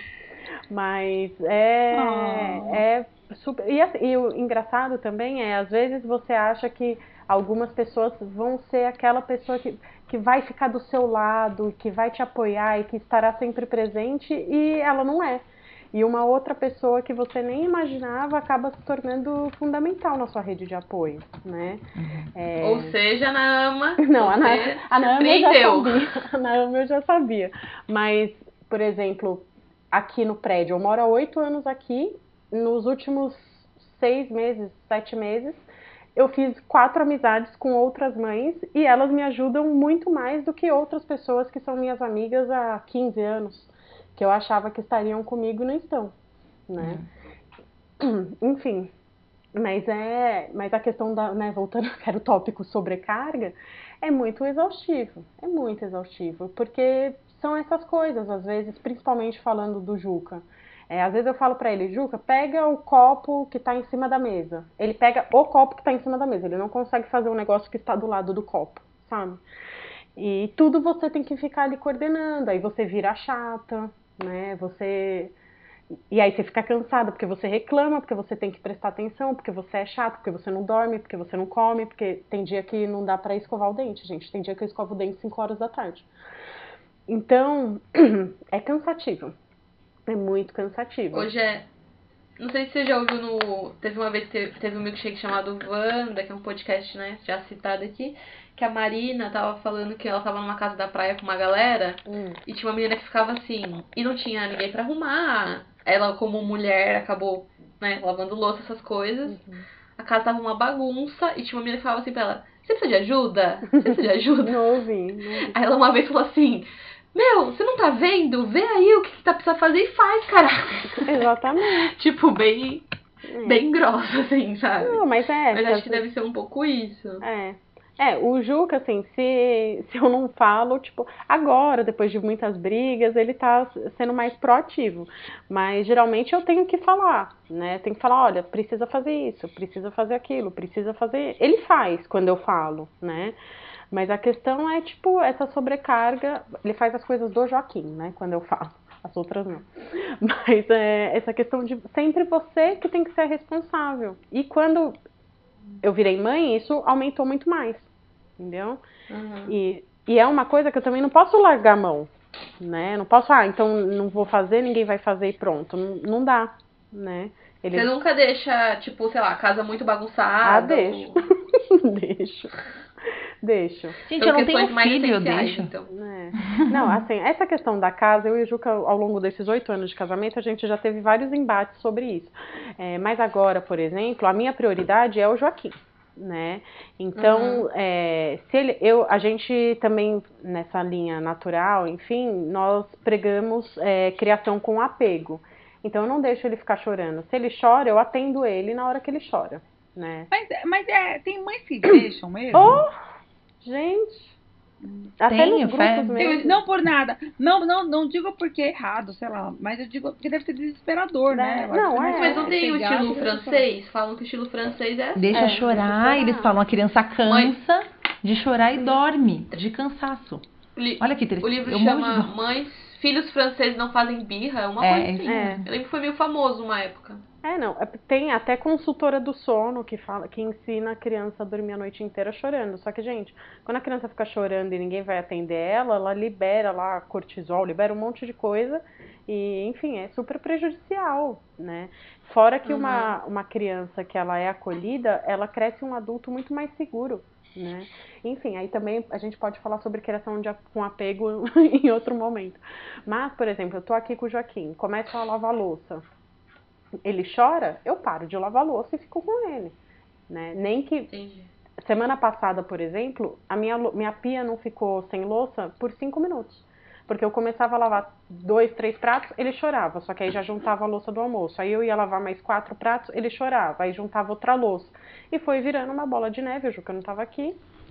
E eu não consegui. Eu não consegui. Entendeu? Meu pai que teve que vir Sabe- lavar minha louça. Sabe, P, Ná, vocês querem falar alguma coisa? É, eu não tenho nada a acrescentar neste momento. Não, e sabe o que eu tava pensando, assim, que você falou agora dessa questão de você sempre priorizar ele, de como a gente vai colocando a mãe num lugar que é excludente, né? Porque alguns editais que eu prestei tinham umas questões assim, tava lendo o edital e tinha mães podem amamentar durante a prova. Eu ficava tipo, que? Sabe? Era meio fora de contexto, assim, mas eu sei que isso é fruto de uma reivindicação, muito provavelmente. Sim. Porque se são questões práticas que se você não tá atento, você exclui a mãe do rolê, né? Sim. Ai, Por exemplo, tipo, a gente ia gravar o podcast hoje e a Gé, não, eu vou dar uma de mamar e depois ele põe, põe, põe pra dormir. Aí eu pensando, tipo, mano, sabe, não pode dormir antes, assim, né? Porque eu quero que você se adeque, adeque à minha rotina, né? É, é que E aí, se bobear, tipo, a gente fala assim, não, então vamos gravar sem a Gé e a gente vai falar sobre maternidade mesmo, sabe? Mas tipo, você sabe que faz pouco tempo eu. Deixa a mãe pra lá. Desculpa. Mas é, isso acontece. Não, faz pouco tempo eu me inscrevi num curso de comunicação não violenta. E era um curso gratuito, mas com uma coparticipação depois, que eles explicaram como funcionava. Mas basicamente tinha, tinha coparticipação em vários quesitos. É, você precisava levar uma comida para que fosse repartida, para todo mundo comer e etc. E tinha também é, o, a presença de crianças, você podia levar brinquedos e, e coisas para brincar com crianças, e se você tivesse um filho que não tivesse um lugar melhor para estar naquele momento, você poderia levar seu filho e as pessoas se revezavam durante o fim de semana para cuidar das crianças. Justamente para não excluir a presença de mães, porque muitas delas não estariam ali se não pudesse levar o filho, porque às vezes ela não tem ninguém com quem deixar a criança. Ponto. E aí, é claro, não, não daria para que todo mundo levasse seu filho.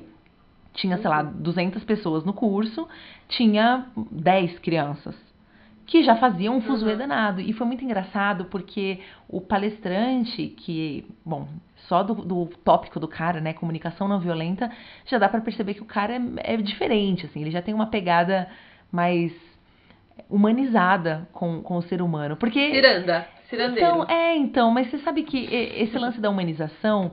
É, eu vou até fazer um parênteses aqui antes de. uma digressão antes de avançar, porque a humanização, na verdade, é um pouco redundante. Quem é que não uhum. quer ser tratado como humano? Você quer ser tratado então, como bicho? Não, todo mundo quer ser tratado Quando como humano. Falou... Um médico humano, um amigo humano, um, um atendimento público humano. E, e, esse daí era um curso humano, em que as pessoas são tratadas como ser humano. E aí, no, no início da, do dia, as crianças estavam mais de boa. Depois do almoço, elas pegavam fogo. E elas faziam um barulho grande, brincando, correndo. Tinha crianças de tamanhos diferentes. E aí ele falava, gente se você não está preparado para estar num curso assim, você começa a se incomodar muito com o ruído, porque a gente está acostumado a excluir também crianças desses ambientes e elas nem sabem se portar, por exemplo, diminuindo o volume da brincadeira para não atrapalhar os adultos. Né? Mas de, o que, que a gente faz? A gente exclui a criança desse ambiente, que aí resolve o problema. E eu não vou ser hipócrita e dizer para vocês que foi um dos cursos mais tranquilos da minha vida. Eu fui uma das pessoas que me incomodou, que me incomodou. Eu fui uma das pessoas que se incomodou com o barulho porque eu não estou acostumada a estar num ambiente de aprendizado com tanta distração e ruído e etc. Mas eu, eu entendi o propósito daquilo e eu consegui. Foi um aprendizado. Opa, super, foi, foi super válido para mim. E eu não sou é, child free nem nada disso, entendeu? Só, só é realmente complicado você entender conceitos, ainda mais, mais filosóficos assim, com, com essa distração, criança correndo, andando, elas ficavam livres no ambiente. Tinha um cantinho lá montado como uma brinquedoteca, mas é claro, o ambiente estava livre, elas queriam correr. É, que é criança, né? Criança, sendo criança. É. E isso é uma questão também, assim, é... eu sinto que muitas coisas já não, não sou mais incluída por ter bebê, né? É, e também várias coisas, por exemplo, o cinema. Aí existe até um movimento que se chama Cinema Terna, não sei se vocês já ouviram. Uhum. É, Ouvi. Duas da tarde, durante a semana, vários shoppings, né, vários cinemas têm sessões para que as mães possam ir ao cinema com os bebês. Só que é um filme para mãe, né? É por isso que eles falam bebês até 18 meses. É, é filme de adulto, enfim, para a mãe voltar para a sociedade, pode amamentar, mas é, um, é uma sessão realmente que tem choro, que tem grito, que tem A luz não é tão fralda. baixa, não é? A luz é mais baixa, o, o ar é um pouquinho mais fraco.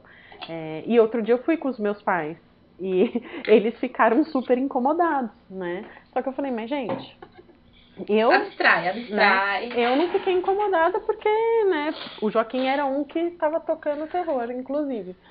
Mas é, senão a gente fica de fato mesmo, né? Uhum. E por um lado eu entendo, mas por outro é bem triste, né? As pessoas não, não pensam muito, né? É, criança é, velha fica à margem. Exatamente. E, de... e mulher, né? Porque é. assim. Eu, e a mãe, eu, né? Desde, exatamente. Desde o segundo podcast que a Júlia participou, ela falou da rede feminista de juristas, eu me envolvi, estou participando de algumas coisas também. Tem um movimento que é sobre o direito da mulher de andar pela cidade, né? Uhum. Hoje eu tive que andar dois quarteirões e fiquei de dia e fiquei bem assustada, assim, sabe? Tipo. Aí eu pensei, cara, a gente não consegue andar tranquilamente, né? A gente vai sendo excluída dos espaços públicos por diversos motivos, né? E a mãe acho que sofre mais ainda, né, com isso, porque a gente vê, eu já vejo no Facebook reclamações do tipo, não dê de mamar. O que, que Uhum. custa você ir pro banheiro pra dar de mamar? O Eu que, vou- que custa. Você vai comer É. seu lanche no banheiro? Por que, que É. meu filho tem É. que comer no banheiro? Você come com a cara Não, coberta? exatamente. Por que, que você vai cobrir a cara do bebê? Exato. É. É. E tipo, ai, que saco criança que fica chorando no avião. Mano, você tá no avião, a criança tá chorando, tipo, Gente, você tem que lidar eu com aquilo, né? entendo as crianças que choram no avião. Eu choraria se eu pudesse. Mas sabe uma coisa? Uma vez eu Desculpa. Cortei Não, pode falar. É, isso, por exemplo, uma vez, voltando da lua de mel, a gente pegou um voo de 14 horas e teve uma criança na, na poltrona da nossa frente que ela chorou por 13 horas e meia, né? Nossa. E, eu, e na, na época, enfim, oito anos atrás. Você era child free. Não, mas eu pensava assim, pô, né, essa menina não fica quieta, essa mãe não faz nada. Gente, o que, que a mãe vai fazer, né? Aí, eu fui, Uhum. quando eu fiquei Sim. grávida, que eu comecei a entender mais coisas, eu fui tomar uma vacina, quando eu tava grávida, num postinho de saúde, e tinha um menino que gritava enlouquecido, coitado. Por quê? Tava com medo. E ele não sabe falar, né?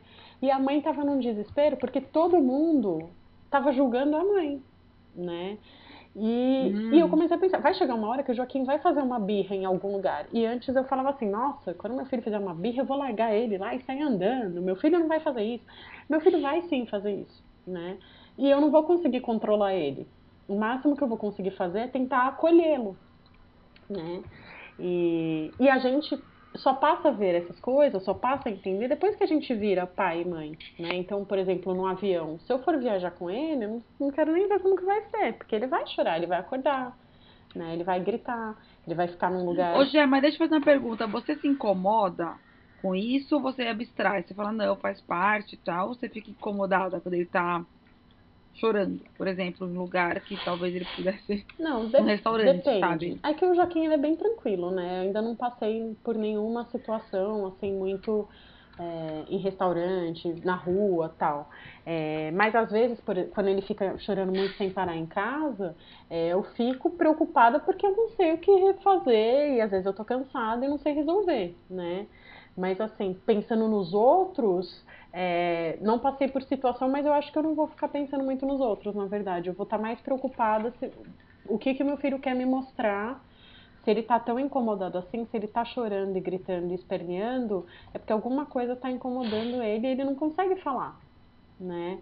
Então, Nossa. a minha preocupação vai ser, o que que tá incomodando ele tanto a ponto dele estar com esse comportamento? Eu não pensava assim antes, eu só passei a pensar assim agora, É, né? porque.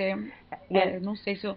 Aliás, eu tava até pensando, quando eu engravidar, eu quero fazer uma lista de tudo o que eu penso antes de ter Vai filho, sabe? tudo. Pra ver Faz se uma cápsula. É, exatamente. Nossa, não, não uma cápsula, né? Não, faz a cápsula, Cápsula- sabe a cápsula do tempo, sabe? Você A, no- a nossa cápsula hoje em dia é o Facebook, né? Que você É. coloca ele te lembra daqui um ano o post. Meu, e. Mas vamos ver. Vocês viram, não sei se vocês viram aquela sequência de fotos que era assim, a criança chorando e o pai falando por que que a criança tava chorando. Não. Não, também não. Que tinha assim, a criança chorando desesperadamente e a legenda era: Eu falei pra ele que ele tava tomando Ah, sopa. já vi. É que ele queria sentar Ah, na falei pra- mesa, no- na ponta da mesa, mas a mesa era redonda, né? É, é tipo umas questões. E eu já tive, meus sobrinhos, eu convivo bastante com eles, eu já tive situações que eles choram por coisas assim que não tem como controlar, sabe? Assim, tipo. É, é, então eu super entendo, assim, a- quando tem um bebê chorando muito. Inclusive, uma vez eu tava na praia com o Paulo, a gente tava lá de boa, assim, e aí chegou. Começou a chover, a gente tava numa barraquinha, e aí chegou uma mãe, ela era muito brava com os filhos, ela tinha três meninos. E aí ela, a gente se, se, se abrigou todos juntos na barraquinha na, na chuva. Só que a água, sabe quando tá muito gelada a gota? Uhum. E o menino começou a chorar. Ela, para de chorar, tá muito gelado. E eu e o Paulo, nossa, mas tá gelado, tipo, tá gelado mesmo, sabe? Tipo, eu choraria se eu pudesse, assim. Porque, meu, não, não tem, né? A criança tá tomando chuva, não tinha pra onde correr. A chuva tava de lado, assim, sabe? É, e ela só sabe chorar. Ou, né, É. enfim, ou Deixa chorar, não sabe, deixa viver. não sabe se expressar ainda direito, né? Tá num grau de irritação tal que o que ela consegue fazer é chorar, né? Ah, Mesmo quando já é uma criança um pouquinho maiorzinha. Então, não sei, gente. Mas isso a gente também só depois que vira pai e mãe. Claro, tem uns pais e mães que não são assim, né? Mas como a gente tá nessa linha mais amorzinho, né? A gente é assim. Então, Gente, então vamos lá. Avançando no nosso último tema, antes da gente ter um momento me, to- me tonteou. Hum. É, também tá acontecendo essa semana, aconteceu na sexta-feira, dia 2, e vai continuar amanhã. A gente tá gravando no dia 5 de agosto, vai continuar amanhã no dia 6 de agosto de 2018. É, audiência pública sobre descriminalização do aborto. E aí, também pedi pra vocês, se vocês quiserem comentar brevemente, sim ou não e por quê, né? Acho que é legal a gente se posicionar sobre um assunto tão polêmico assim. Sim, vou começar então, né? Descriminalização sim, porque as pessoas têm direito a fazer as escolhas. Se você não é a favor, não faça. Só que não criminalize, não bote na, cabe na, na cadeia, não condene à morte é, uma pessoa que queira fazer. Simplesmente assim. não eu. Jé? Pode ir, já. Sim, né? Principalmente depois que eu virei mãe. É... é muito difícil criar um filho, ainda mais um filho que você é obrigada a ter. Não sei se vai ser uma frase meio pesada, mas enfim, além da questão de o corpo é seu, você faz o que quer, né? E na verdade, gente, é é aquilo que todo mundo sabe. O aborto, ele vai continuar existindo, é, né? ele vai continuar é. sendo feito, né? Discriminando, é, sendo crime ou não sendo crime. Ele vai ser feito. Só que só vai morrer quem é pobre e não paga um médico caríssimo e não, e não vai numa clínica é, clandestina mais cara e, e faz e tudo bem. As pobres vão continuar morrendo, Exato. entendeu? Então, sim. Sim, eu também, eu também sou super a favor da descriminalização depois da legalização, né? É, eu, eu acho até absurdo, acho infantil, um argumento infantil quando as pessoas falam, ai, mas se liberar todo mundo vai fazer. Gente, como se não fosse algo traumático, como se não fosse. é, sabe, como se fosse uma coisa simples, né? Tipo, ai, então agora eu posso abortar, vou Vou fazer. fazer vou uma ficar cada dando- semana. é, vou ficar dando sem camisinha, qualquer coisa eu aborto. Quem já tomou pílula do dia seguinte, sabe? O horror. E assim, pílula, pílula dia seguinte não é nada, né? Mas sabe o quanto você fica descontrolado, seus hormônios, o quanto que é ruim, que é pesado. Imagina ficar fazendo aborto, né? Então, sou, eu acho um absurdo. É, a gente não tem dados aqui no Brasil, né, de quantas pessoas foram ou são presas anualmente por conta do decorrente do aborto. Mas é, o fato de ser criminalizado já afasta, né? A pessoa já fica com medo, já sabe que é um crime, como é que eu vou. Puta, tô na dúvida, tô grávida, o que eu posso fazer? Você já fica. Você já nem. Enfim, né? Você podia, conver... podia ter um approach melhor com outras pessoas e vocês não têm, Uhum. né? E então, sim, sim, sim, sim, é descriminalização. E mais aquilo, é, o que a Jéssica falou, as pessoas vão continuar fazendo, e se você é contra, não faça. Né? Eu, particularmente, eu tive uma amiga que queria fazer. E eu conversei com ela, eu falei, olha, você tem certeza? Ela é muito minha, ela é minha amiga, né? Eu falei, você tem certeza, tal, não tem outra opção, né? Eu não. E no final ela acabou fazendo, mas não é porque a pessoa quer fazer que você vai falar, toda amiga que engravida, eu vou ficar perguntando, ai, aborta, aborta aí, Gente. né? Não, isso não faz sentido. Eu acho que o principal argumento aqui é a mulher que passa por um aborto, que precisa passar por isso, porque nem, não é algo desejado, ela não pode ser presa, assim, não Sim. faz sentido nenhum. E acompanhando a audiência pública, uma das coisas. É muito legal a audiência pública, super recomendo, assim, que peguem uns vídeos ou dois pra assistir, um contra um a favor, pra você ver os, os tipos, os argumentos, os níveis. É, os médicos falando, né? Eu nunca tinha visto médico falar, eu vi feministas e juristas só. Os médicos falam, médicos homens, brancos, falam assim, é, eu tenho conhecimento de como fazer isso, existe a tecnologia e eu não posso falar pra mulher porque é proibido por lei. Então eu empurro ela pra ilegalidade. Ela queria fazer um procedimento que é super tranquilo e por questões que são, sei lá, menores, no meu ponto de vista, no, nos de, no, no dos médicos também, é, a, a, gente acaba impedido de praticar um ato, né? E aí eu falei, cara, realmente, né? O cara sabe como vai fazer, é uma coisa que ele conseguiria solucionar, apresentar uma solução rápida, e também não, não, não, faz sentido. E também trouxeram estatísticas de que quando você descriminaliza o aborto, você aproxima a mulher da rede pública e ela consegue fazer um planejamento familiar, né? Uhum. Talvez não nessa situação, mas nas próximas situações. E, então, assim, eu sou totalmente a favor da descriminalização. E aí, essa é a verdadeira, a verdadeira pergunta, né? Outras perguntas são é, retóricas. E aí também recomendo o, o vídeo da Débora Diniz, que eu vou colocar aqui. E assim, o tema do aborto é super, super complicado, porque as pessoas que estão se posicionando a favor são muito perseguidas na internet, assim, de maneiras, sabe, surreais, de, uhum. que a gente não consegue imaginar, tem que ter um, um, um cuidado absurdo para falar sobre isso. E a Débora Diniz falou lindamente na sexta-feira. Uhum. E tá sofrendo perseguição na faculdade, robôs virtuais e tudo. E recomendo também o vídeo dela, vou deixar o link na postagem. E, e acho que sobre aborto é isso, né, gente? É. E então é. agora a gente vai pro momento Me Tonteou, que a gente dá recomendações de coisas que a gente ouviu relacionadas ao tema ou não. E alguém quer começar? Posso eu? Vai. vai. Posso eu?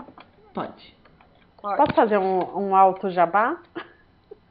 Pode. Claro. Não, eu tenho várias coisinhas para indicar. É, o meu Instagram do Joaquim, né? O meu Instagram do Joaquim. Eu posto bastante o BLW, gente, a introdução alimentar e ele fantasiado. É bem bonitinho. Eu amo. Na verdade, as fantasias eu dei uma parada, mas pretendo voltar. É, arroba né? Ju que é o meu marido e Jé sou eu. É, enfim, até de repente a gente pode fazer um outro programa sobre exposições na, nas redes sociais. É, uhum. Outra coisa que eu já comentei, né, os grupos, eu acho que os grupos são importantíssimos. É, Matrice, GVA, Grupo Virtual de Amamentação. Tem um que chama TETOF, que é sobre assunto, é um braço do Matrice, é sobre assuntos não relacionados à amamentação. Aí tem cesárea não obrigada, tem vários grupos, todos no Facebook. Se você não tem rede de apoio, é, meu, é demais, é super acolhedor, dá para fazer muitas amizades nesses grupos. Tem grupo de BL, tem grupo do que for, mas eu acho que esse, principalmente de amamentação, é uma coisa muito importante. E uma série do Netflix, que é tipo meio assim, não é, ai meu Deus, que série incrível, mas é uma série legalzinha que chama Turma do Peito, que mostra um pouco dessas questões, dessas dificuldades, da loucura que é ter um bebezinho. Legal. P. Bom, é, falando sobre cuidado, né? Que quem cria um filho, ou melhor, como que é mesmo, gente, a frase? É, que para criar um filho é, precisa de uma tribo, tem uma série, um documentário Netflix que chama O Começo da Vida, que é bem legal. Eu achei muito interessante, muito instrutivo. E nada a ver com o tema. Ontem eu me deparei com quatro sites é, rapidinhos para ajudar a gente a lidar com emoções. Eu que fico o dia inteiro na frente do computador, de modo geral, é, recorri a ele ontem para experimentar. Então, um é para lidar com ansiedade, que ele chama desacelera.com.br. É, é, tem um, então ele tem um exercíciozinho de mindfulness, alguma coisa rápida para te ajudar ali a se acalmar num momento de ansiedade. Tem o de insônia, chama durmazen.com.br, que eu não experimentei ainda, mas é a mesma pegada. O de raiva chama Não Esquenta e o de procrastinação chama Fui Lá e Fiz. E eu achei interessante, assim, eu achei que é um. Que é um... .com.br, tipo isso? Isso. É, eu vou até confirmar aqui, mas eu acho que é tudo .com.br. E. Massa. Uh, ih, não, é, é o Weebly. É o Weebly que fala? É, então é fui lá e fiz ponto w e e b l y.com. W e e B-L-Y. Ah. Peraí, que eu vou, eu vou achar um negócio melhor aqui. Não, depois Bom. você manda então. É, eu vou mandar o post que, da onde eu. É isso mesmo, fui lá e fiz. É, fui lá e Gostei. fiz. E aí todos eles seguem a mesma linha. Ah, não, mas. ah, bom, sei lá. Aqui tá. No, no post que eu peguei tá ponto .com também. Vou marcar vocês. Tá bom. Tá bom? Naama, Juliana. Então tá, gente, eu vou indicar é, um livro. Nada novo, tá, gente? Tudo antigo, mas clássico que é bom. Clássico é o que pega. É, o primeiro é o Complexo de Portnoy, do Philip Roth. E eu indico porque, bom, é um livro sensacional, mas conta a história da relação dele também com a mãe judia, né? Que tem todo o estereótipo da mãe judia, a mãe toda protetora tal, e é bem, é bem interessante. Além do livro ser muito bom, as, as outras, outras histórias serem muito boas também. E eu queria indicar uma coisa muito antiga, mas é muito bom, e que é o seriado The Office. Ah, você já me indicou. Tô um de vergonha de indicar. Porque é um tipo de seriado do estilo que eu amo, que é estilo documentário. E eu já tinha assistido em inglês, que é sensacional. E agora assisti o americano. E, gente, é de chorar de rir, assim, é maravilhoso. É, é o tipo de comédia que eu adoro. Vale a pena, aqueles 20 minutinhos, sabe, que a gente tem? Que eu, tipo, tô pronta pra sair, mas tá muito cedo, tenho 20 minutos. Um seriado ótimo pra assistir. É... E é isso. Só isso? Só. Indiquei duas coisas, poxa, não tá bom não? Eu confesso que eu tinha uma lista também, mas eu, eu me segurei. Vou falar duas então também. Sobre o tema, tem um livro que chama Mulheres que Correm com Lobos, que eu tô lendo e tá sendo Tá super lendo? interessante. Você tá Oi? lendo, Lu? Você tá lendo? Tô lendo. Tô no primeiro capítulo, mas tem um podcast sobre o livro e eu sou louca do podcast. E o podcast é genial, eu amei, chama Talvez Seja Isso. E no, no podcast já tô no nono capítulo, que é muito mais fácil ouvir do que ler. E tem um capítulo em- particular que eu queria indicar, que ele chama Patinho Feio. É um podcast de uma hora e meia, tá no YouTube, no Spotify, no iTunes. E eles falam da relação da mãe com o filho. E fala muito da e tem é escrito por uma psicóloga. Então tem uma questão de sagrado feminino, de seguir sua intuição, mas tem uma psicóloga que traz um embasamento prático e teórico sobre o assunto e fala muito de, e assim, pra mim foi genial, que ele fala como que a gente a nossa relação da nossa mãe, assim, tem até tudo a ver com o que a P falou de brigar com a mãe, com a Já falou. Eu assim, pra mim foi muito esclarecedor, eu recomendo forte. Também deixarei o link na postagem. E eu também queria recomendar o programa do David Letterman no Netflix. Não sei, alguém já tá vendo? Nunca vi, não, nunca vi. Não. Será que Nossa, eu... foi o Obama? Isso. Eu amo, assim, porque ele é genial. Ele, é mu- ele deve ter uns 60 anos, não sei, por, por aí. E é muito bonito, assim, o jeito que ele entrevista as pessoas, porque que nem o Jay-Z vai. E eles falam sobre a questão da, pa- da palavra com N que brancos não podem falar, né? E ele fala assim, de coração aberto, ele fala, mas explica, eu quero entender o porquê que eu não posso, sabe, falar essa palavra. E você percebe que é alguém que tá, tipo, lidando com novos tempos, assim. Aí teve uma roteirista também, mulher que foi, e ele falou assim: é, em algum momento da minha carreira eu percebi que eu nunca tive uma roteirista mulher. E aí agora a gente tá abrindo mais espaço pra isso, assim. Então é muito bonito, assim, de ver ele conversando com outras gerações. E, meu, ele entrevistou o Obama, o Jay-Z. A entrevista do Jay-Z é incrível. Entrevista a Malala, então. Um cara que tá aberto, super, né? Super recomendo. E Oi? não é porque ele é de outra geração que ele se fechou e, e tá feliz com isso. Ele tá aberto pra conhecer o novo e entender, né? Isso que é legal. Isso. E ele e ele acha vários links da vida dele com as pessoas, assim, é até um pouco expõe um pouco, o Jay-Z fala um pouco da traição, assim, né? Bem, de uma maneira bem indireta, mas mas pô, eu eu gostei bastante, assim, quero até ver de novo. E é isso, né, gente? Mais alguma coisa? Ai, eu tenho mais uma indicação. Posso?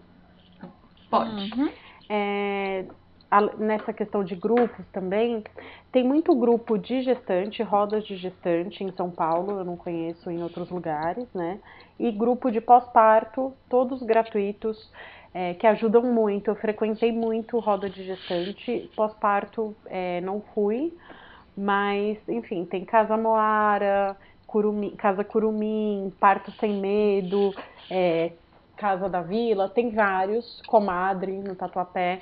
Colocar no Google acha, é, eu acho que é muito importante para as mulheres gestantes e recém-paridas. Legal, e acho que vale ressaltar assim que a Amanda e a Jéssica adoram falar sobre o assunto. Se tiver alguém que quiser entrar em contato com elas, elas vão adorar, né, gente? Sim! Amanda, então, da consultoria de parto, de tudo, assim. Eu, adoro, eu preciso adoro. fazer um curso de doula. Eu falei que eu queria fazer porque Ah, eu, eu acho, porque eu Pedro. gosto eu- do assunto. Não sei se eu vou doular um dia, mas eu acabo fazendo de maneira informal. E agora a minha comadre, né, a minha grande amiga que int- nos introduzimos juntas no assunto, tá grávida de novo. E ela me fez um convite super bonito. Ela falou: Olha, é, eu vou ter uma doula, claro, oficial, mas como no primeiro parto eu tive pródromos, tive, ela ficou com dores muito tempo antes, antes de engatar o trabalho de parto, eu queria ter uma doula amiga para me dar apoio e eu queria que você aceitasse. Ah, E aí ela me convidou, eu fiquei, super, é, eu fiquei super honrada. E aí me deu mais vontade ainda de fazer o curso logo, porque eu me sinto. Peraí, Eu gostaria de estar preparada para isso. Mas ela vai ter uma doula oficial e vai ter É, então, também? porque a doula oficial, ela vai lá para a hora do parto, certo? E Uhum. algumas horas antes. Só que no parto do Marcelo, ela ficou cinco dias em pródromos. Se ela, a doula fosse para lá, ficar com ela desde o primeiro momento que ela sentiu dor, a doula, quando chegasse no momento do parto, não ia ter energia para ficar com ela, porque a doula tem vida também, né? Não pode ficar com ela cinco dias seguidos. Mas eu sou amiga dela e sou vizinha, então eu posso ir lá, passar umas horas com ela, dar uma força, fazer uma massagem, ajudar. Não, mas eu quero saber, na hora do parto, você vai Não, falar? não, mesmo porque vai ser hospitalar, né? E não pode entrar tanta gente assim, né? Ah, no- no É, doula pode. Mas que bonito isso. hospital. É, então, a gente, a gente se, a gente entrou junto no assunto. Eu acabei compartilhando muito com ela de- dessa, desse mundo e eu continuei, né? Também, ela também. Ela tá indo pro segundo filhote e eu tô me sentindo super honrada aí nesse papel de amidoula. Ai, é- eu Arrasou. acho, Fê, é sua cara. No Gama tem curso. Preciso Gama, fazer. é um lugar ótimo. Vou fazer. Faz, faz sim. Gente, então é isso. Vamos finalizando, meia-noite de um domingo. É, vamos dar tchau todo mundo junto. Tchau. Tchau. Tchau, tchau. Um beijo, obrigada. Obrigada, meninas.